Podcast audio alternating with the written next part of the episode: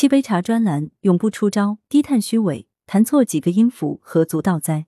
羊城晚报每周日推出七杯茶专版，特约来自北京、上海、广州、香港、新加坡六位不同领域的专家学者撰写专栏文章，再加上面向广大读者征稿的随手拍图文专栏，文章虽短小，七杯茶有韵，请诸位慢慢品。拒绝流行，低碳不是虚伪。文曹林，北京时事评论员。如今还会有人把低碳看成虚伪吗？想到问这个问题，是看到阿里推出国内首个覆盖逾十亿人、鼓励减碳善意的八八碳账户后，有人问：低碳行为会和信用一样成为个人重要的衡量指标吗？我觉得会。十多年前，当低碳概念刚出现时，曾被人视为有钱人的虚伪，开着路虎谈低碳装。如今还有人这么看吗？没有了，这就是文明的进步。看待碳账户在动员个人减排上的效用，需要这种文明自信。地球的资源约束也逼着人类必须用碳账户提醒自己，就像看到信用卡透支对自己的信用警告一样。这个碳账户已接入菜鸟、饿了么、天猫等 APP 的碳积分，涵盖用户吃穿用等生活场景，帮助用户更清晰的记录并了解自己的碳足迹地图及减碳成果。这条新闻并不太起眼，离热搜好像还差一个元宇宙。如此重要的事没上热搜，挺正常的，因为其重要性也许十年后才看得更清楚。想起北大中文系陈平原教授一句话：当一个学者说出一句话，表达一个观点，或者写出一本书来，大家都叫好，证明你跟大众的水平是差不多的，这样才可能有一呼百应的效果。一个好的学者说出来的话，做出来的事情。十年以后才能感觉到它的价值，二十年以后大家会觉得它有预见性，这才是学者应该做的事情。学术和学问如此，公益也是如此。没有一条热点新闻的生命能超过三天。减碳十五亿吨，需要的数十亿人的日常坚持。碳账户当下对很多人可能还是一个陌生的账户，远不如交费、收入、花钱的账户那么有感。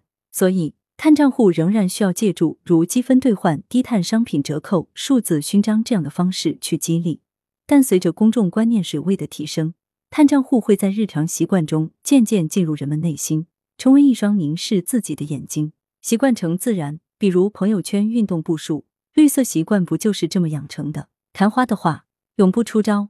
文尤金，新加坡作家，和阿亚约好今天徒步。早上起来，天空像是灰黑发霉的面包。正犹豫是否该取消徒步时，却接到了阿亚的电话。他兴致勃勃的提醒我说：“待会儿在植物园见，不见不散啊！”不忍浇他冷水，于是，在萧瑟的冷风里出门了。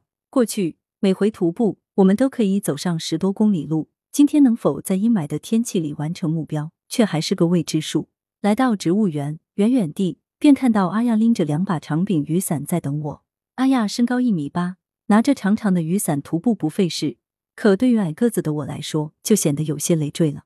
阿雅读出了我的心意，笑着说：“雨伞我帮你拎。天色不好，一路上又没有挡风遮雨的地方，我们必须未雨绸缪啊。”阿雅做事周到贴心，在校求学时，每一年都被选为班长，惯于热心助人。这天，我们行经湖泊、丛林、山丘，天上偶尔传来隐隐约约的雷声，但始终未见雨点。走了大约十公里后。一直蠢蠢欲动的乌云，终于汹汹的化成了倾盆大雨。阿亚打开雨伞，欣喜若狂的喊道：“瞧，养兵千日，用在一朝，我的雨伞总算没有白带了。”阿亚的欢喜令我不解，养兵千日的最终目的，不是要用在一朝，而是要让自己在强大的底气里活得心安理得。更明确的说，养兵千日，永不出招，才是最大的祈求，最圆的幸福啊！大珠小珠，卖华三译文。文林庸，广州画家，卖华三额，起居家为万简楼，言收藏之富。居室物见简朴，一盘茶杯几种款式，然作书端丽秀美，甚合人意。卖华三授课，以自家所收字帖拆散，分与学生，皆大欢喜。任教广州美术学院国画系期间，喜为学生作品题字，篆隶楷草齐备，离雄才多有威严。盖书家之字入画，难水乳交融。虽字字珠玑，惜不调和矣。麦华三有弟子冯维刚，七岁成名。麦老外出游艺，多携同行。每启程，冯即持伞随左右。适时伞柄上高其头顶半尺，宿止处，麦老邀其同床，主人耿耿。麦老为一床足容老少矣，犹如父子。麦华三书艺示范，常书一草书神字，写之墨笔，即闭目悬身大篆，跃起顿下，一点下去，开眼顾左右，作微笑状，真举重若轻，复刺激。授书艺，皆从学子写自家名字时。麦老先书写个人名字，命双钩填墨，单钩填墨，摹写对临各数十遍，悟其娴熟。为名字于一辈子书写机会极多，不先正其法，无以全其他。夜阑听风，如获至宝。文彦火，香港作家，对于中国优秀的传统文化，特别是群书制药，净空法师给予很高的评价。他甚至说过，群书制药可以救中国，可以救世界。他这一说法是从汤恩比博士的话延伸出来的。他汤恩比认为，孔孟学说跟大乘佛法能解决二十一世纪整个世界社会的问题。我们把重点找出来了，儒家仁义忠恕找出来了，大乘真诚慈悲找出来了，但是没有详细的东西，没有具体的东西，所以我就想到这部书。早年我知道有这么一本书《群书治要》，但是没有看见过。关于《群书治要》的发现是有一段曲折的故事。二零一一年，我为国学新视野特约主编，曾对净空法师进行过访问。他对我透露了这段因缘。他说：“我讲经用卫星电视，用网络，这个产生很大的效益，让有心人听到，到处替我找，居然找到了，是民国初年出版的。我探寻他在什么地方找到，他说在中国大陆找到，商务印书馆印的，很旧了，不晓得在哪处找到。你看，差不多将近一百年了。”所以书拿来的时候纸都很脆了，但是字很完整，我真是如获至宝。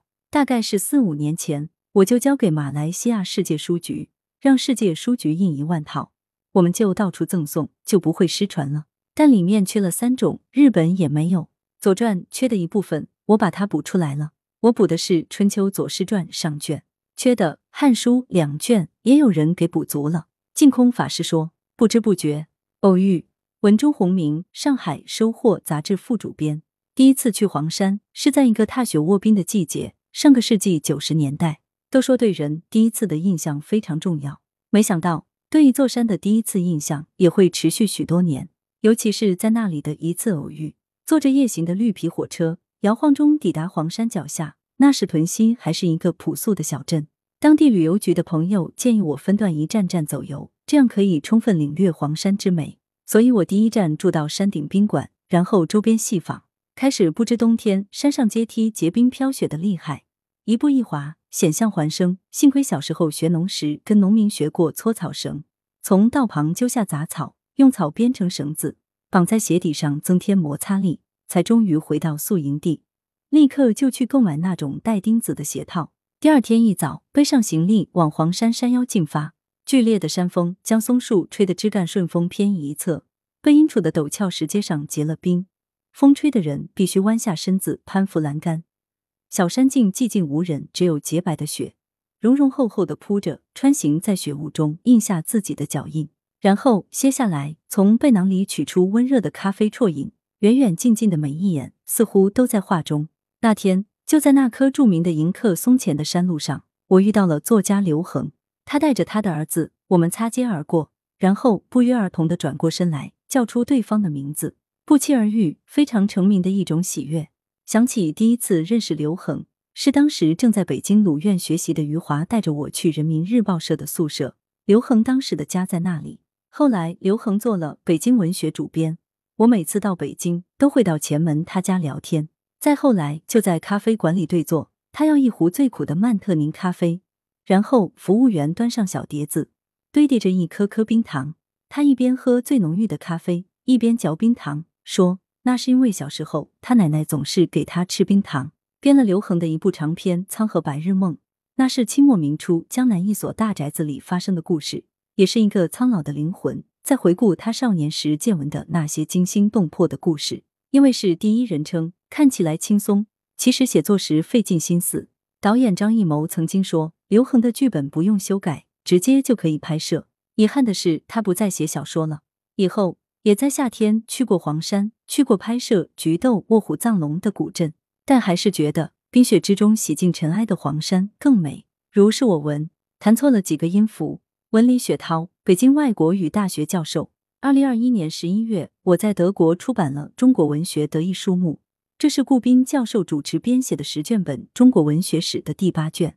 这部书的出版，也标志着这前后跨度长达三十余年、倾注顾斌教授半生心血的十卷本中国文学史最终的完成。十二月，我们在北外组织了一个小型的座谈会，这也让我想到，二零零八年的时候，我们翻译了四卷顾斌文学史后，在研讨会上，有中国学者不断指出这部文学史中的硬伤、一些错别字之类的小问题。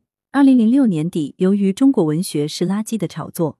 顾斌不断被中国爱国者拍砖，最常用的方式也是说他连基本的汉语都说不利索，还奢谈什么中国文学。这两天我在读毛姆的小说《人性的枷锁》，在剑桥一业的海沃德根本看不惯从哈佛毕业的维克斯，他跟菲利普打了一个很有意思的比方：维克斯就好比是这么个杀风景的角色，去听鲁宾斯坦演奏钢琴，却抱怨他弹错了几个音符，弹错了几个音符，只要他演奏的出神入化。弹错几个音符又何足道哉？我想，如果要纠错的话，可能最多的是我们的西学翻译了。只要我对照着原文读一下，很多译作，包括名家的，都可以看作是垃圾，但他们却在西方知识的迁移以及建构中国自己的知识体系方面做出过巨大的贡献。只要他演奏的出神入化，弹错几个音符又何足道哉？接下来，毛姆写道：这段议论给了菲利普很深的印象。殊不知，世间有多少无能之辈。正是借这种无知妄说聊以自慰呢。随手拍，光影羊城图文，宋金玉。八月二日，广州东塔写字楼的一处落地窗前，一位女士正悠闲的打着电话。窗外正值酷暑，窗内却是可以穿上长袖的动人低温。正如这玻璃外的广州塔和女士在写字楼地面上的倒影，虚实幻景，颇像着令人琢磨不透的城市。随手拍专用邮箱：ycwbwyb@ 一六三点 com。来源。羊城晚报羊城派责编吴小潘校对李红宇。